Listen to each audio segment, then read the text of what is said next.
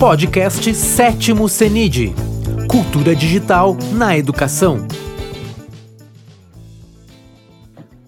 Olá, sejam bem-vindos ao Sétimo CENID, Seminário Internacional de Cultura Digital. Informo que a conferência será apresentada nas redes sociais do CENID, no seu Facebook e no canal do YouTube da UPF. Solicita quem está participando que identifique de que cidade e país está nos assistindo. Na conferência de hoje, recebemos o professor e pesquisador Ângelo Cortelazzo. Ângelo Cortelazzo é livre docente na área de biologia celular pela Unicamp. Realizou pós-doutorado em Grenoble, na França. É professor do Instituto de Biologia, onde foi coordenador de cursos e pró-reitor de graduação coordenador de ensino superior da Faculdade de Tecnologia do Centro Paula Souza, no estado de São Paulo. Foi membro do Conselho Estadual de Educação de São Paulo de 2001 a 2013 e atualmente participa de projetos e grupos de estudos ligados à educação na Unicamp e na Faculdade de Tecnologia. É avaliador institucional e de cursos do INEP-MEC e CE São Paulo. Seja bem-vindo, professor. É sua a palavra. Muito obrigado, Rosângela. É um prazer participar desse evento tão importante e rever amigos aí é, de Passo Fundo, que é uma cidade muito querida. Então, é, efetivamente agradeço ao, ao convite e espero corresponder às expectativas aí do público que nos assiste. A hora que eu puder começar, eu já entro com a, com a minha uh, apresentação. Pode iniciar, professor. Ok, muito obrigado.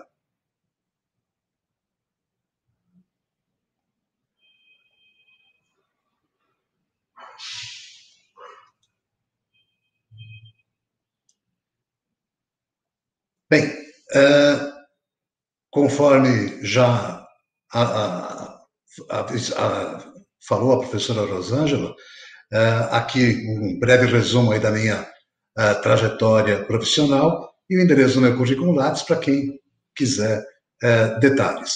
E o tema escolhido para conversar com vocês foi sobre metodologias personalizadas de aprendizagem.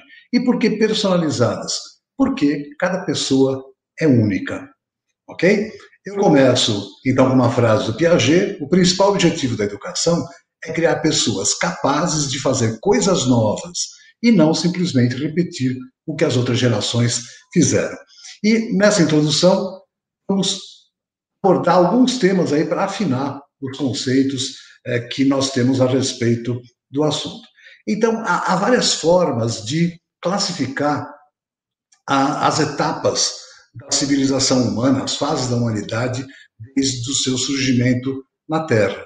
E eu escolhi uma que fala das mudanças comportamentais do livro Educação 4.0, cuja referência se encontra aí abaixo.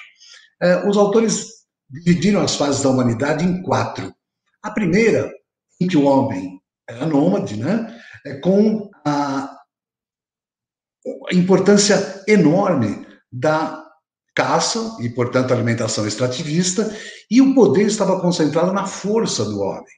A partir do momento que ele inicia uma, um comportamento gregário, né, já da, da, sua própria natureza, acaba vendo a sua fixação e a criação de animais, desenvolvimento da agricultura, o que vai até aí cerca de mil, do ano 1800 depois de Cristo, e a importância e o poder se deslocam então da força física para o poder e importância da propriedade.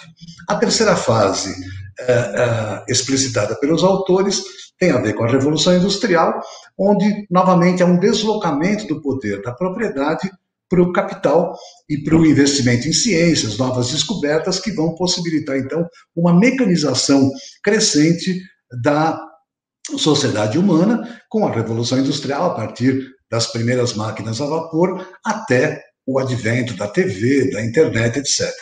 E os autores colocam como quarta fase comportamental da humanidade o ano de 2007, quando tem o lançamento do primeiro smartphone pela Apple, e isso acaba deslocando o poder do capital para conectividade.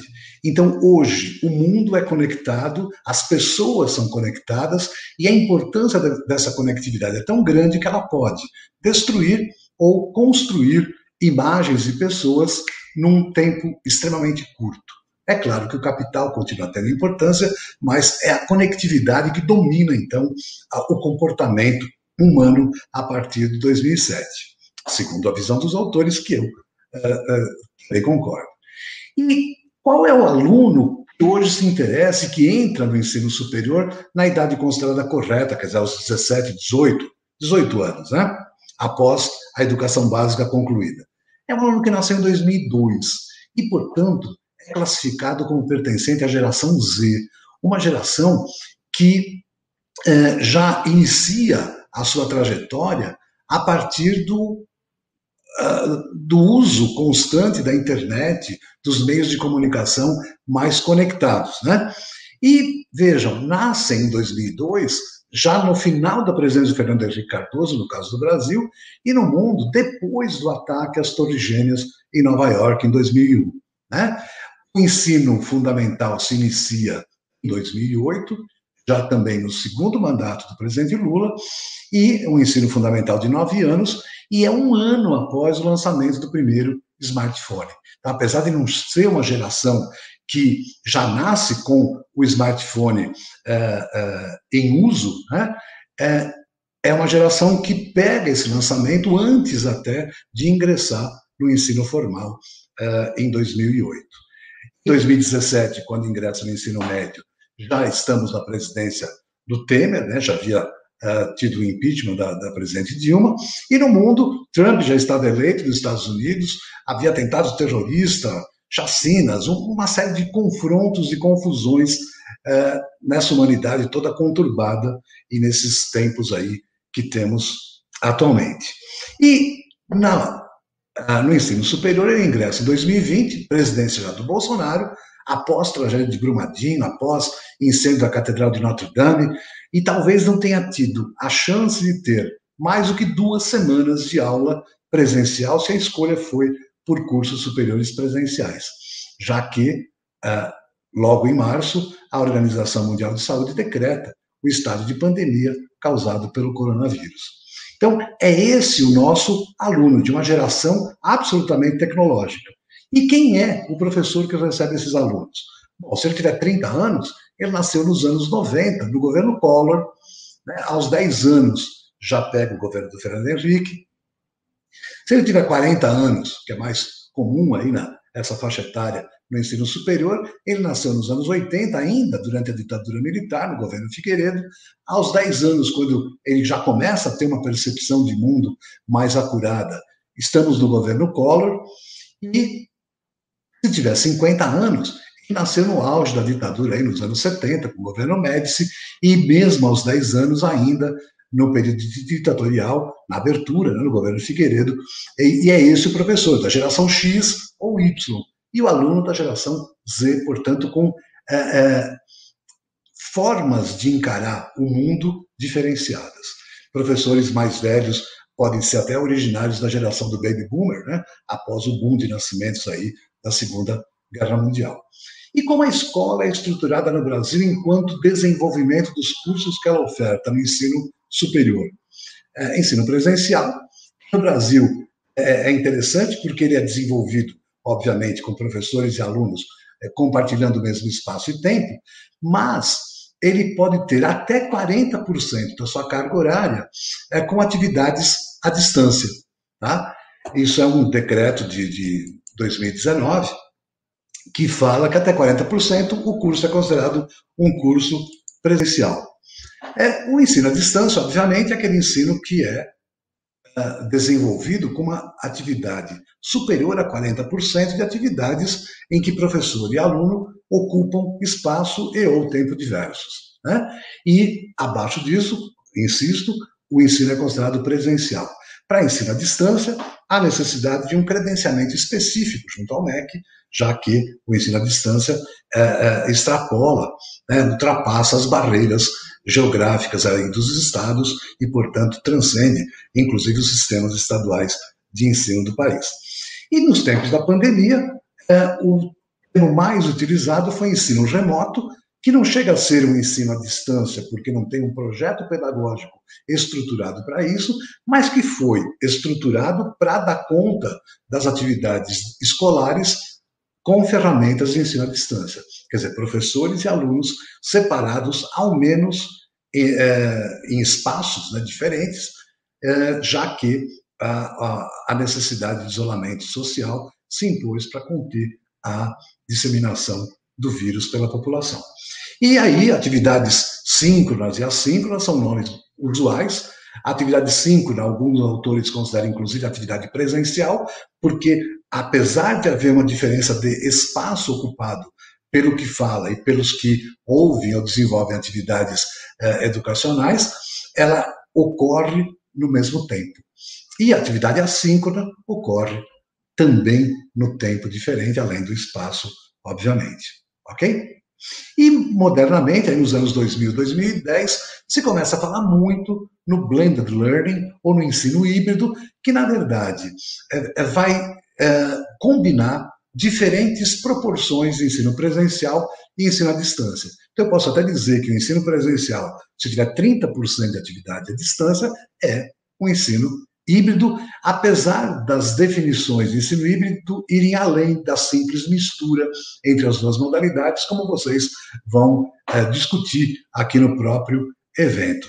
Eu coloquei uma garrafa de Bordeaux, que é um blend de vinhos aí de, de, de três é, varietais de uvas da França, bastante famoso no mundo, e em português um corte, no inglês um blend, ou uma assemblagem no francês, pode originar vinhos cujas propriedades são únicas e até mais interessantes do que a varietal apresenta quando isolada. Daí a vantagem, então, do blend nas bebidas e a, a, a ideia de que isso também ocorra em nível educacional. Ok? Vamos focar na aprendizagem. Eu uso uma frase aí do Rubem Alves para introduzir o assunto, que diz que há escolas que são gaiolas e há escolas que são asas, e as asas são usadas pelos alunos, então, pelos egressos, para alcançar e alçar voos cada vez maiores, mais altos e é, é, importantes. Né? A escola que é gaiola acaba podando, acaba limitando essa característica. Bom, há várias concepções e teorias sobre aprendizagem. E começo citando Skinner, né, lá do condutivismo, condicionamento neurológico operacional, até Paulo Freire, que vai uh, tratar de uma pedagogia de forma crítica, pedagogia do oprimido, né, no, seu livro, um dos mais famosos, tratar o professor como um educador educando numa relação dialógica, um professor problematizador, crítico do meio em que ele se encontra e os alunos também. E passa, obviamente, por Piaget, da epistemologia genética, né, o desenvolvimento cognitivo, que foi base para o construtivismo, que uh, usa né, a assimilação do conhecimento novo em função da capacidade fisiológica, acomodação desse conhecimento para alçar novas assimilações e assim sucessivamente. O Vygotsky, que vai uh, colocar a importância das relações sociais na aprendizagem, né, o desenvolvimento sociocultural. O Brunner, que vai falar da aprendizagem pela descoberta, a importância, então, do aluno estar motivado e da mediação docente do meio ambiente para que isso aconteça de forma prazerosa, motivacional. Ao Zubel, que está bastante na moda, que fala da aprendizagem significativa, que vai ocorrer não só pela descoberta, mas também pela recepção. Quer dizer, Ausubel também falava nas aulas expositivas como uma ferramenta para essa aprendizagem, e Obviamente, muitos autores não foram citados, mas eu coloco aí alguns pensadores algumas concepções e teorias da aprendizagem. Mas mais importante, ou tão importante quanto saber dessas teorias, é relacionar essa aprendizagem com ah, o conhecimento e a forma como esse conhecimento vai ser mobilizado, como eu vou falar em seguida. É, antes disso, vou falar alguns aspectos fisiológicos ligados à aprendizagem que o avanço da neurociência tem possibilitado ocorrer. E a nossa memória, ela é, na verdade, formada por informação que a gente vai adquirindo pelas experiências que vai tendo, né? E há uma região do cérebro, que é o hipocampo, na verdade são dois, uh, uh, dois órgãozinhos que estão no cérebro e que vão, os dois lobos cerebrais, né, que se assemelham a um cavalo marinho, daí o nome, né? E o hipocampo vai selecionar e vai consolidar as informações, ainda que vindas e é, recebidas por diferentes regiões do cérebro. Então, é graças à, consolidação que o hipocampo é, realiza que eu consigo, ao lembrar de um casamento, por exemplo, lembrar não apenas do visual do casamento, mas da música que tocou, do perfume das flores que eventualmente existia no local, a roupa das pessoas, é, uma música que foi cantada, enfim, várias sensações que dão o todo desse evento e o hipocampo então consolida isso e remete às regiões do cérebro que vão ser armazenadas essas informações e mais do que apenas armazenadas, essas informações podem ser evocadas, né? E obviamente eu vou armazenando mais e mais experiências daquilo que eu passo, né, no que a gente chama de presente, e essas uh, memórias, quando adquiridas e quando evocadas, podem gerar, então, o que a gente define como aprendizado. Então, a memória que eu tenho a respeito, por exemplo, do gosto amargo do quiabo, que pode me agradar ou não, é uma memória que eu aprendi a ter com a experiência de ter uh, experimentado né, o giló ou, o quiabo, e isso faz com que eu aprenda e relacione imagem com aquele sabor que eu tenho memorizado, que eu tenho aprendido. Né? O dedinho na tomada é colocado bem na infância, né? numa fase bem precoce da nossa vida. E depois se aprende que não é assim que funciona, dado que há uma, é, inclusive, problemas né, fisiológicos decorrentes dessa ação. E a memória formada em situações de emoção é sempre mais duradoura. Quer dizer, o hipocampo manda para a região cerebral, para o córtex cerebral, e quanto mais emoção for carregada aquela realidade, maior vai ser a longevidade da sua guarda uh, no cérebro da gente. Então, o importante é emoção. E aí entra um outro ponto. As emoções variam entre as pessoas. E também elas são decorrentes da própria experiência e idade que as pessoas têm. Então, vejam, é, eu vi em 1969 a transmissão do homem pisando na Lua. 69. Foi uma emoção para mim absolutamente enorme. E eu me lembro exatamente onde eu estava. Eu estava enrolado num cobertor, foi em julho, estava frio, né? na sala dos meus pais, no sofá. E eu lembro da imagem do Armstrong pisando no solo da Lua, ainda em preto, preto e branco, né? primeira é, transmissão direta da Embratel. E isso me emocionou. Agora, emociona pessoas aí maiores de 60 anos, pelo menos. Né? Porque em 69 tinham aí 10, 9 anos e podiam já começar a ter uma percepção mais sensível do, do, do, do meio ambiente. Né? Pessoas com menos dessa idade dificilmente vão, vão ter a mesma emoção que eu sinto ao lembrar desse evento. A mesma coisa o evento, o que aconteceu em 11 de setembro. Quando se fala em 11 de setembro, muita gente lembra do ataque às Torres Gêmeas aí do, do World Trade Center em Nova York. E eu tenho certeza que as pessoas que se lembram desse dia não lembram dessa imagem de Nova York, das Torres Gêmeas, mas de uma imagem do avião se chocando, da explosão, da implosão do prédio. Quer dizer, aquilo que realmente nos emocionou nessa data e que ficou na nossa memória porque veio a ela carregado de emoções e, portanto, uma longevidade maior. E é claro, novamente, isso vale para aquelas pessoas maiores de 30 anos. E os nossos alunos que chegam aí com 18 anos, o que os emociona? Então é importante que a gente tenha, ao lidar com a aprendizagem dos alunos, as emoções que vão estar relacionadas com a vida que eles têm. Senão, chegada à Lua ou ataque terrorista às Torres Gêmeas soa com a mesma historicidade da, uh, do enforcamento de Tiradentes ou da proclamação da República. Tá certo? Bom, voltando um pouco aos aspectos fisiológicos da aprendizagem, então, as emoções é que contam. E não importa se emoções positivas ou negativas. Né? Para mim, a Lua foi uma emoção positiva muito forte. E o ataque às Torres Gêmeas, muito horrível. E em ambos os casos está muito arraigado na minha memória, já que houve então a sua incorporação a ela de forma carregada de emoção. As nossas atividades cerebrais, há estudos que mostram isso, é, acabam, e esse estudo feito por um pessoal, pesquisadores do MIT, mostram que a atividade eletrodérmica tem relação direta com a atividade do sistema nervoso simpático. O sistema nervoso simpático é um sistema autônomo, quer dizer, independe da nossa vontade, e é aquele sistema que é acionado em situações de estresse, de excitação, de medo, é onde a gente produz adrenalina e vamos tentar ou correr, ou nos defender, ou enfrentar o inimigo. Né?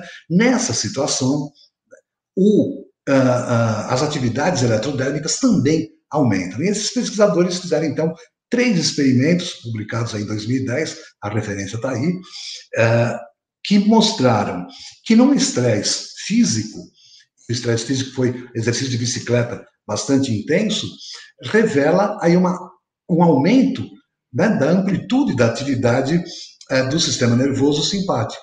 A mesma coisa num estresse cognitivo. Né? As pessoas eram instadas a realizar cálculos aritméticos de cabeça. E isso tudo movimentando, né? criando uma excitação, um estresse, assim como assistir um filme de terror. Né? No momento que vai começar o filme, já há uma antecipação e já há uma variação nos impulsos elétricos aí ligados à atividade do sistema nervoso. E depois se mantém é, é, excitado ao longo de toda a realização do filme. O que demonstra efetivamente que esse envolvimento ativa o nosso sistema nervoso e, portanto, contribui para que haja um aprendizado cuja perenidade é, é maior, né? cuja longevidade é maior, às vezes perenizando aí durante a nossa vida toda. Bom, as atividades cerebrais também foram feitas é, é, durante sete dias por várias pessoas, o mesmo trabalho, e foi medido não só o período de sono, que tem aí alterações que são explicadas é, pela, pela emissão de ondas é, de, de, baixa frequência e tudo mais, que não vem ao caso, mas vejam que comportamento bem basal atividades de relaxamento, assistir televisão, de é, atividades não escolares, quer dizer, tudo muito tranquilo em termos de amplitude aí de variação da, do, dos impulsos eletrodérmicos e, portanto, também do sistema nervoso. Vejam assistir uma aula. É tranquilo, né? quer dizer, não há emoção quando se assiste uma aula, e isso denota que a longevidade desse conteúdo que se está é, vivenciando é, é, é, baixa. Diferentemente de atividades, por exemplo, laboratório, lição de casa, de estudos, de provas, né, que vão ativar, então, o sistema nervoso simpático e, por isso, manter aí um nível de excitabilidade e de envolvimento muito maior. Bem, é, comparem aí a, a atividade de assistir aula com estudar e realizar exame, nitidamente há uma diferença uh, uh, enorme. É, e o importante, obviamente, não é simplesmente lembrar, memorizar, mas conseguir mobilizar e se apropriar do conhecimento de forma a trabalhá-lo em situações que sejam diferentes daquelas que originaram a sua, a, a sua a armazenagem. Né? Então, vejam, há estudos aí da taxonomia de Bloom, por exemplo, que coloca desde recordar, compreender em estágios crescentes de sofisticação, de níveis maiores de envolvimento, que é conhecido como taxonomia de Bloom, né?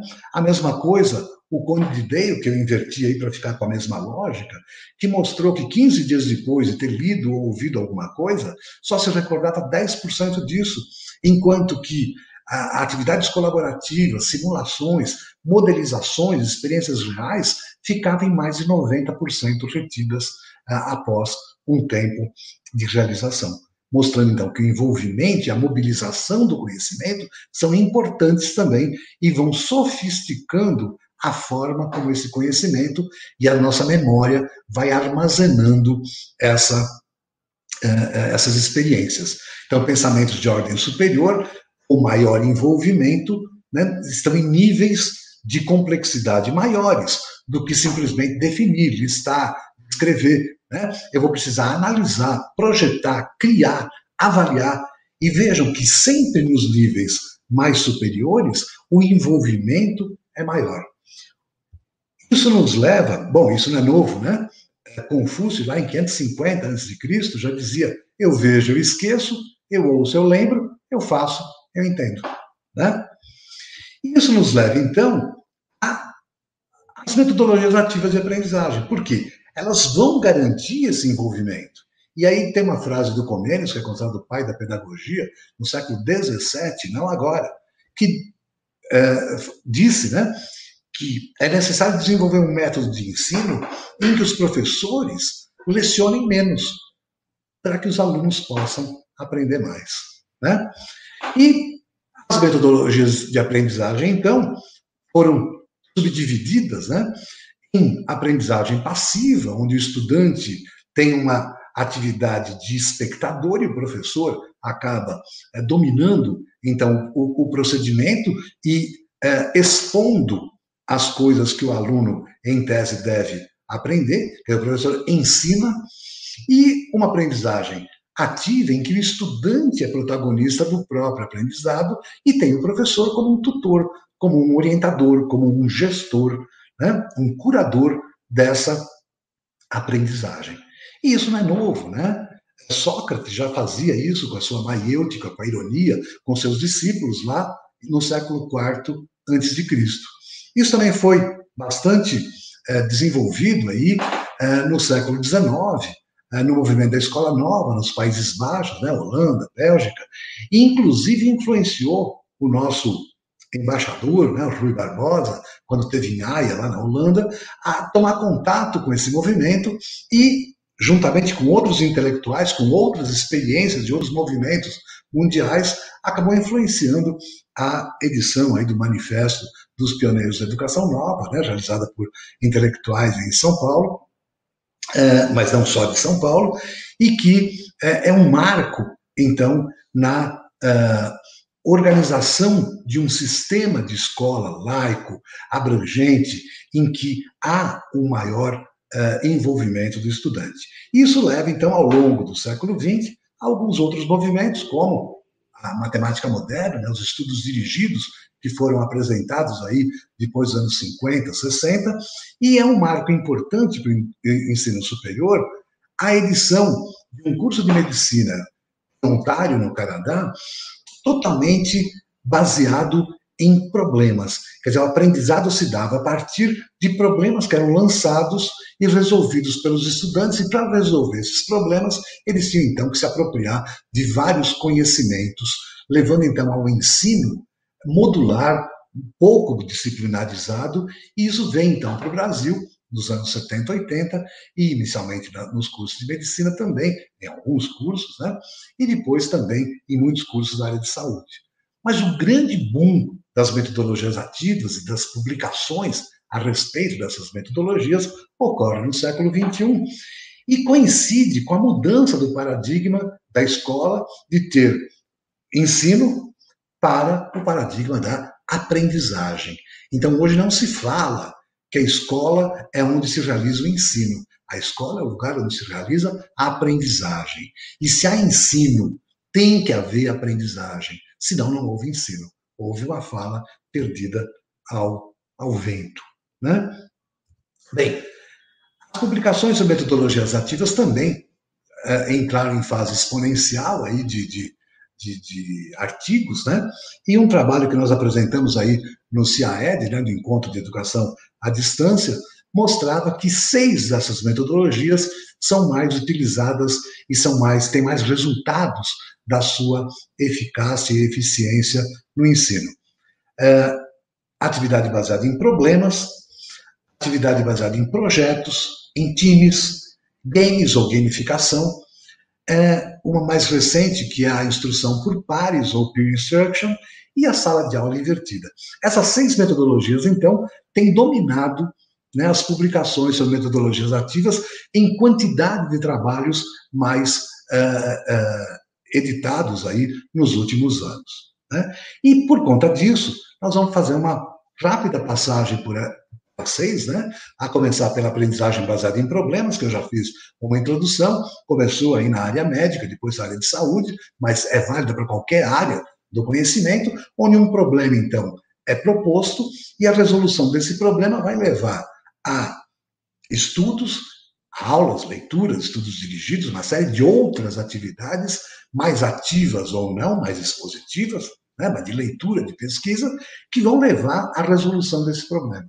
Com isso, o conhecimento vai sendo incorporado e um conhecimento significativo. Por quê? Porque o problema é trazido né, da sociedade. E, portanto, há uma maior integração entre escola e sociedade. O trabalho é cooperativo, porque é desenvolvido em grupo, normalmente, a partir de projetos, a partir de muitas metodologias diferenciadas, e envolve um conhecimento interdisciplinar, e não a, a, a aprendizagem estanque das diferentes disciplinas. O cuidado é que tem que se mudar o problema apresentado com frequência para evitar que turmas posteriores se é, é, beneficiem né, é, da, do trabalho das turmas anteriores. Aprendizagem baseada em projetos, gosto muito disso e pode ter especificidade a uma disciplina, né? É, a releitura da arte moderna com outras expressões, então ver trabalhos, por obras de Portinari, obras de Picasso, é, musicadas ou expressas a partir de uma música, a partir de um poema, né? É, demonstração de tensão superficial de líquidos, construção de escalas de temperatura específicas para cada pessoa, que são projetos que podem ser colocados, né, mesmo num regime disciplinar, e fazer com que o aluno, então, se desenvolva a partir da realização dos mesmos. E também pode ser algo de abrangência de todas, ou a maioria, ou algumas disciplinas que formam aquele período letivo e, portanto, isso pode ser usado e aproveitado na avaliação de todas as disciplinas ali formadas. A Univesp tinha, e ainda tem, essa forma de desenvolvimento de curso a partir de projeto, e todas as disciplinas acabam aproveitando esse projeto que tem a ver com aquilo que está sendo feito naquele período letivo e também nos períodos anteriores. Quer dizer, reforça o conhecimento já adquirido, consolida aprendizagens anteriores e tomar cuidado que tem que variar os temas pelo mesmo motivo. Aprendizagem baseada em times, normalmente o professor então traz algumas questões e pede para que as pessoas se manifestem a respeito, por escrito, oralmente, e após essas manifestações, há a formação de times ou de grupos, e esses grupos então vão afinar as suas respostas, as suas concepções a respeito daquelas questões, e depois se segue um grande debate para que haja uma, um enriquecimento de todos os grupos a partir das uh, ideias né, trazidas por cada um deles. Normalmente, nessa fase, o professor também pode instigar com novas propostas, novas argumentações, para que os grupos, então, se apropriem e consigam mobilizar aquele tipo de conhecimento para outras situações. Também é, é, incentiva né, trabalho cooperativo, trabalho em grupo, e é bom que as questões sejam variadas e que se incentive um preparo prévio do tema para que a performance seja melhorada aí durante a atividade em sala ou atividade síncrona, né, no caso do estudo remoto. Gamificação, quem não se lembra, quem não é, gosta ou se lembra com carinho né, de atividades de gincana, de jogos de tabuleiro, até hoje, né, jogos de perguntas e respostas. Na minha época, lá atrás, tinha o céu é o limite, agora tem quem quer ser um milionário. Isso instiga as pessoas né, a, a se envolver com determinados temas e a partir de um jogo de perguntas e respostas o conhecimento então é construído, né? Mais recentemente, tem havido né, um jogo de papéis, ou role-playing game, RPG, em que cada grupo recebe de antemão objetivos que têm aquela, aquele participante ou aquele grupo, e eles vão então possibilitar que o grupo trabalhe para atingir esses objetivos que são é, expressos antes do jogo começar. E aí cada assunto vai se desenvolvendo e isso resulta né, na aprendizagem, na apropriação do conhecimento daquele conteúdo, daquela, daquela ideia. Isso funciona bem para coisas mais abstratas, porque dão concretude a essa abstração a partir da interpretação de um papel, né, ou da dramatização disso também. Incentiva análise crítica, tomada de decisões, trabalho em grupo, que são é, competências socioemocionais, são muito importantes. Né? Hoje, se sabe que as competências técnicas são importantíssimas para garantir a empregabilidade, mas para garantir o emprego, as competências socioemocionais têm a mesma ou até mais importância do que as competências técnicas. Né? A empatia, o trabalho em grupo, a, a, a, a forma, a resiliência, né, que também está bastante na moda nesses momentos de pandemia, somos obrigados a desenvolver isso ou ficarmos loucos, né? Isso é muito importante, então, que seja apropriado na própria escolarização. Instrução por pares, peer instruction, há um estudo prévio do tema, uma exposição rápida pelo professor, seguida de discussão em pares, e aí se testa se os conceitos foram é, efetivamente é, é, apropriados. E aí, se os acertos forem muito baixos, há uma nova rodada de explanação, de discussão em pares. Se houver uma coisa meio mediana, apenas a reunião em grupos, e se o assunto já tiver 80%, 90% de uh, acertos, né, o professor faz aí uma explanação, conclui o assunto e passa para um outro tema. As vantagens, sempre na atividade ativa, no, na aprendizagem ativa, incentivo de estudo cooperativo, de tomada de decisões e sempre lembrando que deve haver um preparo prévio para que a discussão não seja desestimulante, pelo menos no início dela. E, finalmente, o sexto uh, método bastante utilizado, sala de aula invertida, ou flipped classroom, que vai inverter a lógica da aula expositiva, ou seja, ao invés do professor perder ou usar a aula toda para colocar a teoria que já se encontra nos livros, na internet, enfim, em vários locais, é, isso é feito pelo aluno em casa ou na própria escola, mas antes de haver uma reunião em que professor e alunos em grupo ou individualmente discutam o tema e realizem debates e discussões a respeito do que a teoria uh, aborda. Isso também tem vantagens porque incentiva a pesquisa, a resolução de problema, trabalho em grupo, é fácil de ser utilizado com outras metodologias. E aqui, obviamente, o material tem que ser bem variado para atrair o aluno, porque senão fica uma coisa muito chata, né? Leia um livro da página tal, página tal. Peguem o texto na internet, da folha tal. Isso acaba, obviamente, desestimulando esse trabalho que deve ser feito prazerosamente em casa antes da discussão em sala.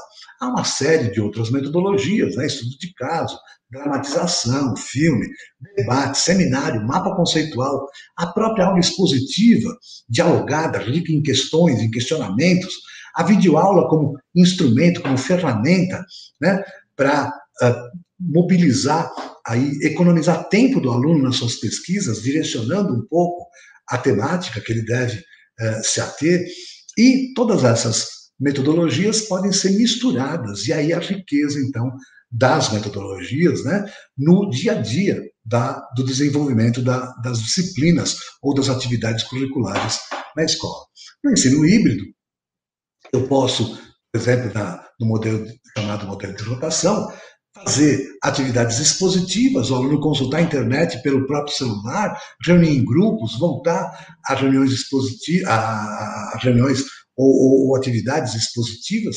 Isso pode ser feito em três grupos, cada um fazendo algo e aí rodando essa, essa, essas atividades. Né? Quem estava em grupo agora vai uh, ouvir uma exposição, vai discutir isso com o todo da classe.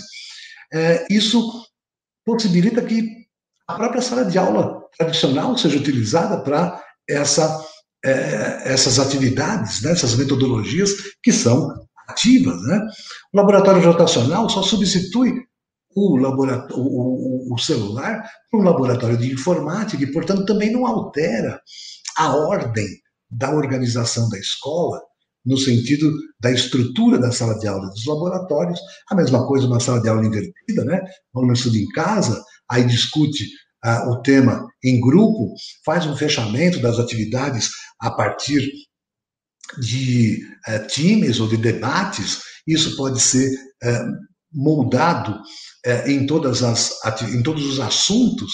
E é chamado ensino híbrido não disruptivo, porque não altera a, o paradigma né, da sala de aula, dos laboratórios, das estruturas montadas na escola para que o processo de aprendizagem ocorra. Tá? É, e qualquer método vale? Qualquer método vale. Tem centenas de métodos que podem ser usados, né, desde o uh, uh, uh, dramatização até um sarau, uma roda de conversa, ou atividades que requeiram uso de tecnologias mais sofisticadas né, é, para que possam se desenvolver. Mas, em tese, qualquer método vale. Bom, e se eu uso metodologia ativa, qual é a consequência? Bom, segundo Paulo Freire, a teoria sem prática é verbalismo. Prática sem teoria, ativismo. Mas quando eu uno prática e teoria, eu tenho a praxis, que é a ação criadora e modificadora da minha realidade. Então, como é que eu vou traduzir a minha atividade curricular né, para o meu plano de ensino? E eu peguei um exemplo aí da Universidade do Estado de Santa Catarina, que tem um videozinho bem curtinho, mas bem, bem redondinho para explicar essa transição. E um plano de ensino vai ter, obviamente, ementa, objetivo geral, específico, conteúdo programático, metodologia, avaliação e bibliografia. A maior parte desses itens já consta do projeto pedagógico do curso. Tá? E, portanto, para o meu plano de ensino, para aquela atividade curricular, eu vou ter que me ater à metodologia que eu vou utilizar, como é que eu vou distribuir o programa ao longo do tempo que eu disponho para o seu desenvolvimento e como é que eu vou avaliar. Normalmente, a avaliação é uma decisão que vai ser uma consequência da decisão metodológica. Vamos detalhar isso um pouquinho. No planejamento, eu posso, aqui eu adapto a teoria do desenho instrucional, né?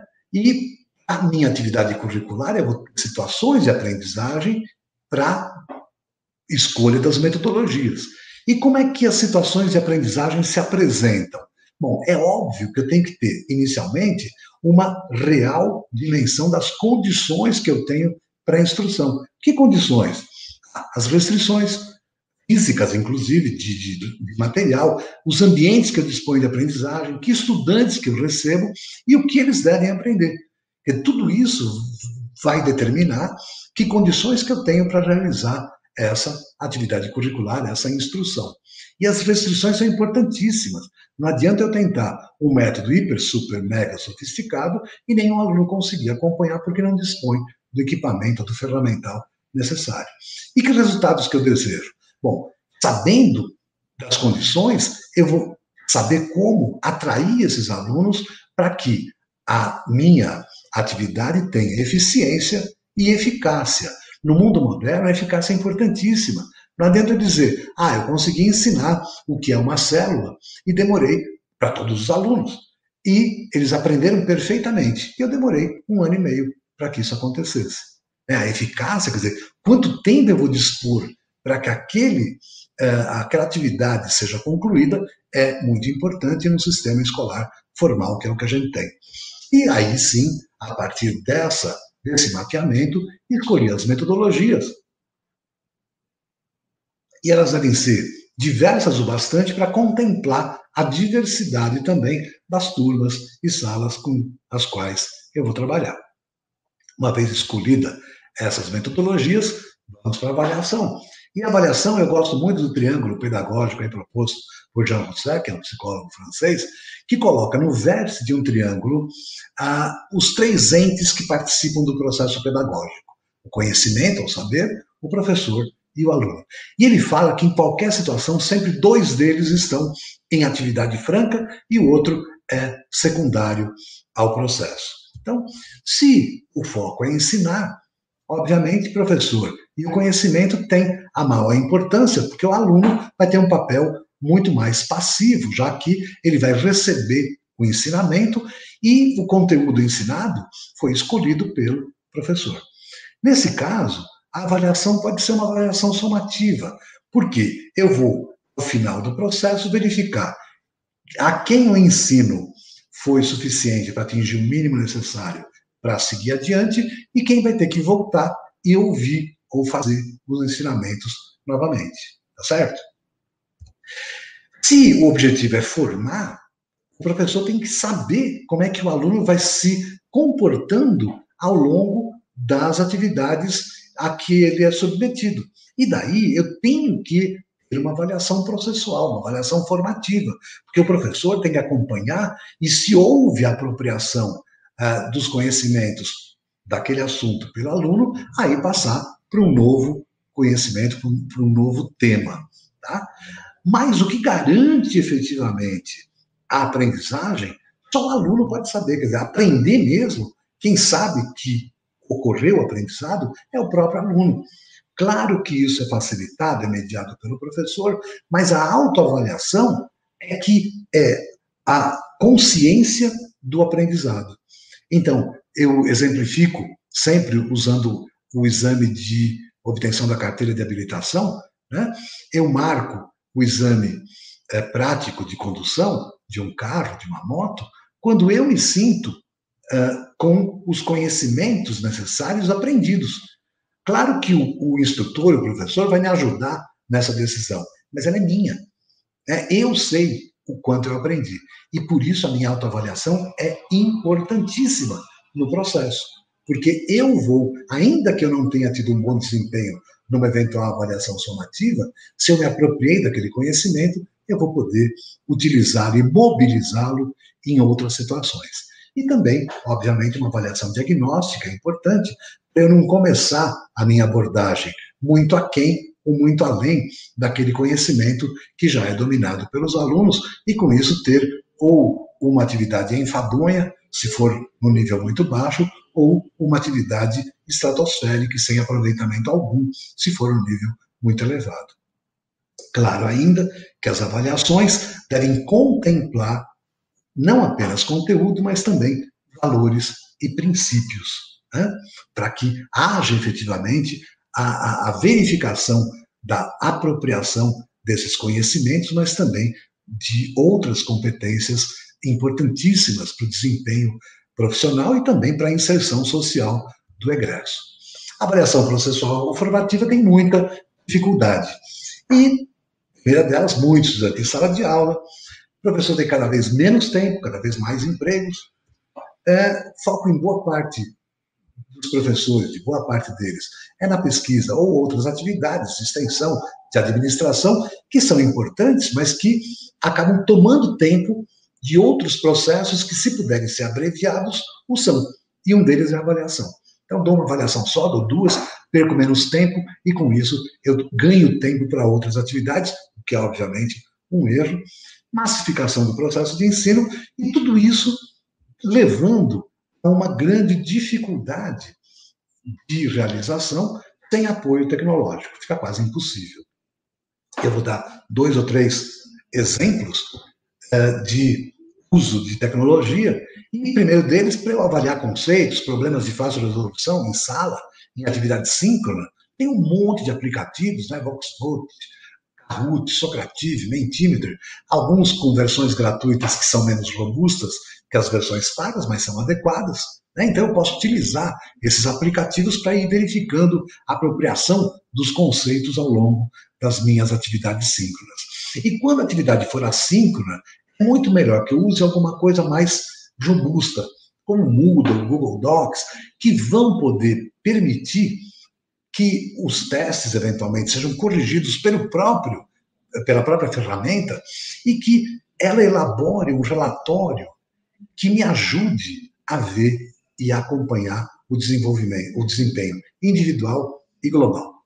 Dou um exemplo uma atividade de um curso de extensão que eu participo, a gente usa Flipped Classroom, na sala tela invertida, o aluno estuda em casa e faz a avaliação pela internet. Ele tem até domingo para entregar.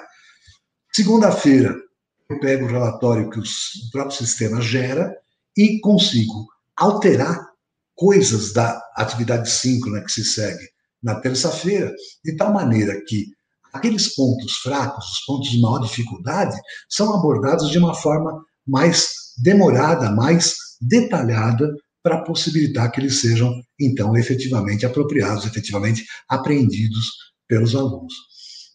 Posso também, já fizemos isso, dar uma segunda, segunda, perdão, uma segunda avaliação que vai me permitir saber, inclusive, se a minha aula contribuiu para a diminuição dos problemas de aprendizagem que havia ou que foram detectados na primeira avaliação. Se isso ocorrer, posso recuperar esses pontos no encontro seguinte, ou numa atividade assíncrona seguinte, não tem o menor problema.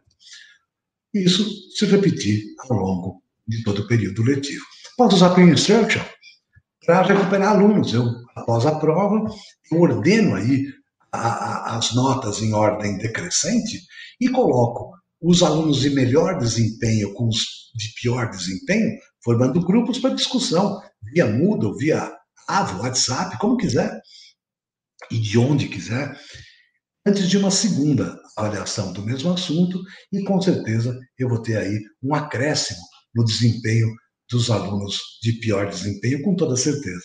E eu posso incentivar aqueles alunos de melhor desempenho, inclusive premiando com um percentual correspondente a quanto os de pior desenvolvimento conseguiram avançar.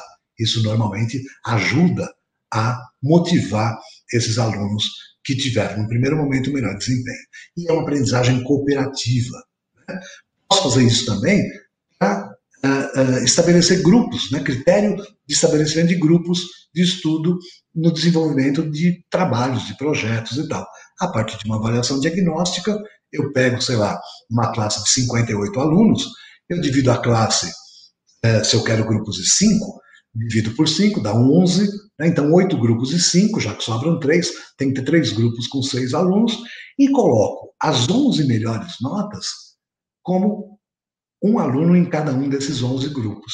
E depois eu distribuo os demais alunos com os outros 11, mas sempre na ordem inversa. Então, o número 1 fica com 22, 33, 44, 55 e, obviamente, 58. O número 2, e assim por diante, até terminar com todos os alunos, e com isso eu tenho grupos formados com pessoas de bom desempenho ou de mau desempenho no determinado assunto, o que mostra, de uma certa forma, que, é, claro que sempre tem reservas, porque a avaliação é sempre algo pontual, mas que eu estou separando aqueles alunos de melhor desempenho, de melhor condição de pré-requisito, para auxiliar aqueles de menor preparo ou de menor é, conhecimento de pré-requisitos para o desenvolvimento daquela, daquele tema, daquela atividade curricular.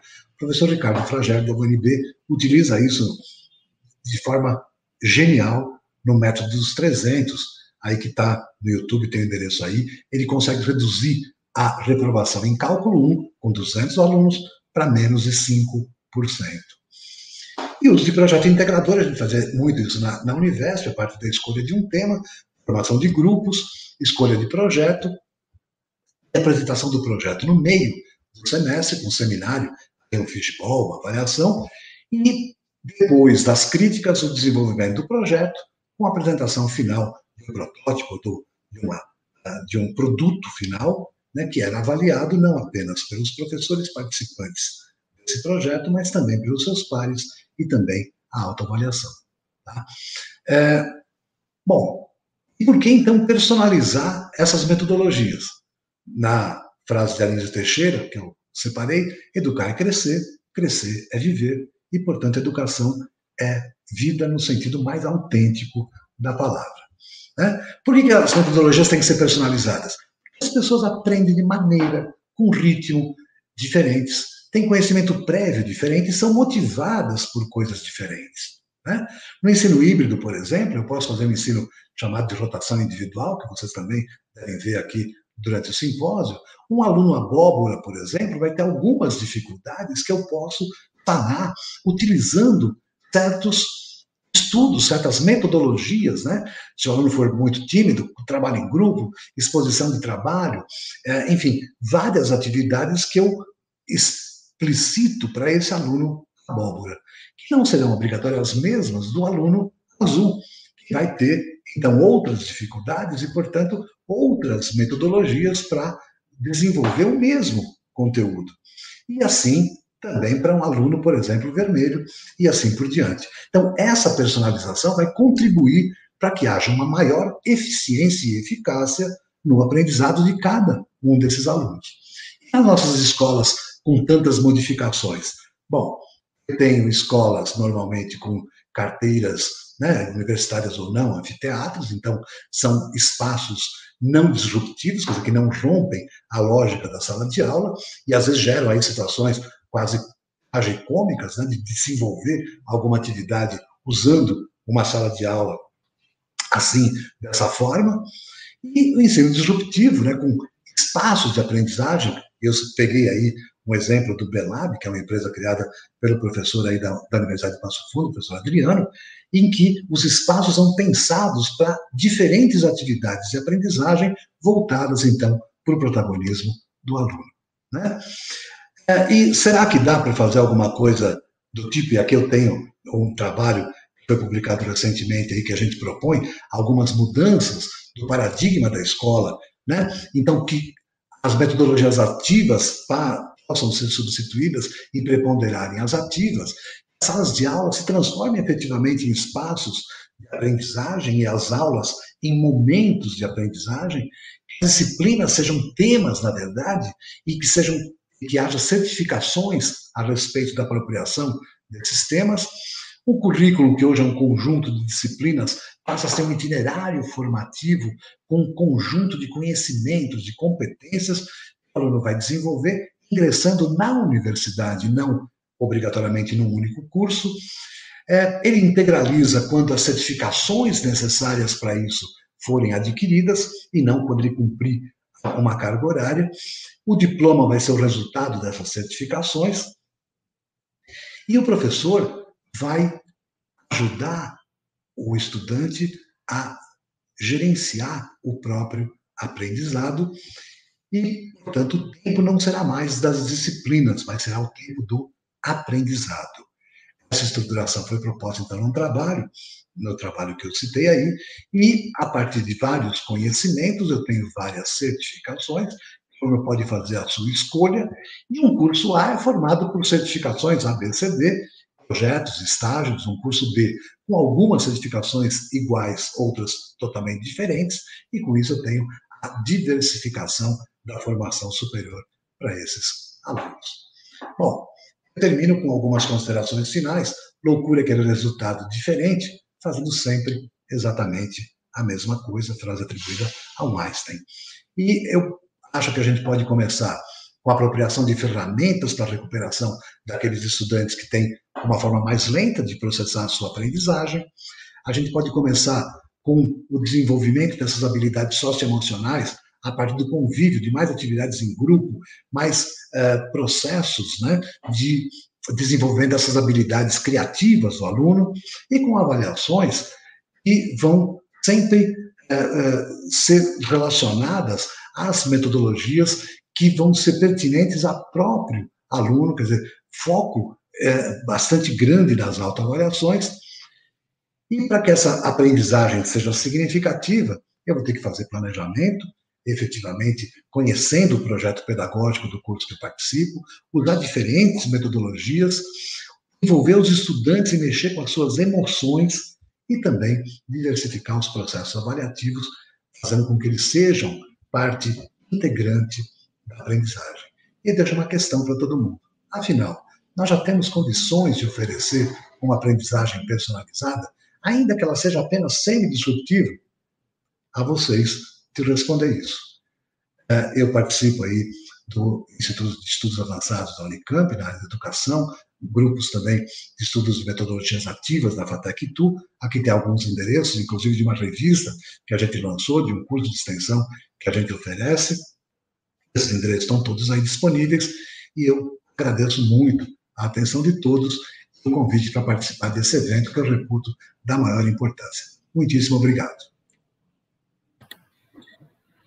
Bom, professor, eu acho que nós temos mais ainda a agradecer pela sua participação né, aqui no evento, porque traz assim ó, uh, um pensamento muito importante, que é romper paradigmas tradicionais, talvez gerar não só espaços disruptivos, mas um pensamento disruptivo no próprio planejamento docente, uhum. porque é, assim como para o aluno é difícil essa desacomodação do tradicional que gera o conforto, também é difícil para o professor não cair naquela rotina tradicional de planejamento das suas aulas, e talvez também um pouco de sensibilidade para identificar uh, quando reavaliar o seu planejamento. E muito importante também como uh, as metodologias elas, podem ser combinadas. Né? Nós temos a BNCC uh, orientando as práticas na, na educação básica, e talvez não, não estejam tão fortes detalhando essa possibilidade de combinação. Uhum. O professor não precisa necessariamente ficar uh, no uso somente de uma metodologia, mas mesclar e experienciar, né? experienciar junto com o aluno, construindo junto. É isso aí. Então, uh, muito obrigada mais uma vez, professor. Obrigada a quem está aqui nos assistindo e coloquem seus questionamentos para que o professor possa interagir com vocês. Então, a é todos, um bom evento. Muito obrigado. Aguardo as questões. Este podcast foi produzido pelo GPID, Grupo de Pesquisa em Cultura Digital da UPF, em parceria com o Núcleo de Música, projeto de ensino do IFRS Campo Sertão. Composição de trilha sonora Felipe Batistella Álvares.